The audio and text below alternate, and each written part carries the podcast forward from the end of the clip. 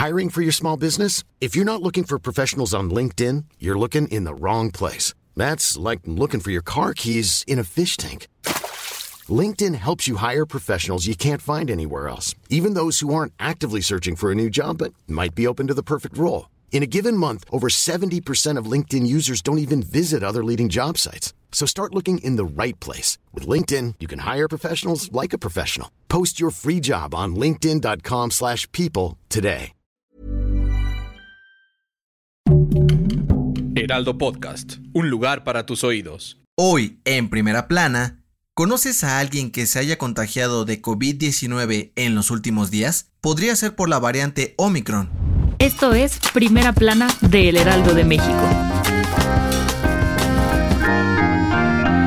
De acuerdo con la plataforma Gizite de Internet, México es el país con más casos identificados de la variante Omicron de COVID-19 en América Latina, con 368 contagios confirmados. Según los últimos datos de la Secretaría de Salud, los 368 casos de Omicron se han detectado en 15 estados de la República, y es en la Ciudad de México donde se concentran la mayoría, con 267 contagios. El Estado de México ocupa el segundo lugar con 38, seguido por Quintana Roo con 18 y Yucatán con 13, mientras que en Tabasco se han identificado 12, Puebla y Tamaulipas con 5 cada uno y Sinaloa con 3. Por otro lado, Baja California, Hidalgo, Veracruz, Guerrero, Oaxaca, Chiapas y Tlaxcala suman un caso respectivamente. Cabe recordar que Omicron se detectó por primera vez en Sudáfrica en noviembre pasado y la Organización Mundial de la Salud la clasificó como una variante de preocupación debido a que es más contagiosa. De acuerdo con los especialistas, los síntomas que presenta Omicron son dolor muscular, irritación en la garganta, tos seca, escurrimiento nasal, dolor de cabeza y espalda, cansancio y sudoración. Hasta el momento, se han registrado 128.657 casos de esta variante en 94 países y Reino Unido, Estados Unidos y Dinamarca han sido los más afectados.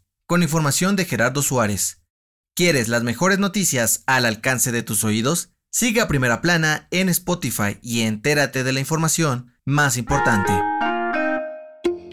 La Secretaría de Relaciones Exteriores presentó un informe en el cual confirmaron que el 68% de las armas que entran ilegalmente a nuestro país son fabricadas por las empresas de Massachusetts que demandó el gobierno mexicano en 2021. Cabe recordar que en agosto pasado el canciller Marcelo Ebrard dio a conocer que el gobierno de México presentó una demanda contra Smith Wesson, Barrett Firearms, Beretta, Colt y siete empresas más por facilitar el tráfico de armas a nuestro país. Según el último reporte, estas compañías venden más de 340 mil armas cada año a grupos criminales de manera ilegal en la frontera entre ambos países. Ante esto, el consultor jurídico de Relaciones Exteriores, Alejandro Celorio, aseguró que seguirán investigando la situación y pedirán una compensación económica por los daños causados por sus prácticas, además de exigir que desarrollen estándares y sistemas de monitoreo y seguridad para prevenir el tráfico de armas. Con información de Diana Martínez.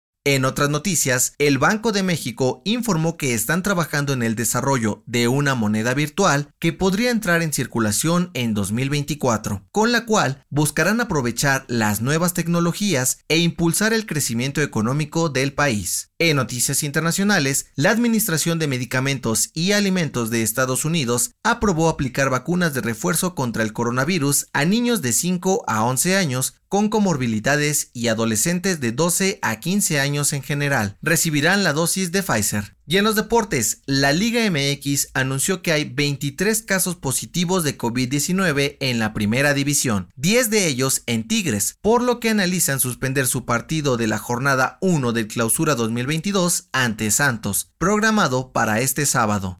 El dato que cambiará tu día. Aunque parezca meme, hay aplicaciones para celular y tabletas que son una gran herramienta para hacer dinero. Actualmente existen muchas maneras de sacarles provecho, como la movilidad a través de plataformas como Didi. ¿Sabías que en Didi no es necesario tener un coche propio para comenzar a generar ganancias en la aplicación? Puedes rentar un auto desde 1.800 pesos y ganar hasta 12 mil pesos a la semana. Y si ya tienes tu coche, pero casi no lo usas, puedes registrarlo en la plataforma, rentarlo y así también ganarás dinero. Yo soy José Mata y te espero en la próxima. Esto fue Primera Plana, un podcast del Heraldo de México. Encuentra nuestra Primera Plana en el periódico impreso, página web y ahora en podcast. Síguenos en Instagram y TikTok como El Heraldo Podcast y en Facebook, Twitter y YouTube como El Heraldo de México. Hasta mañana.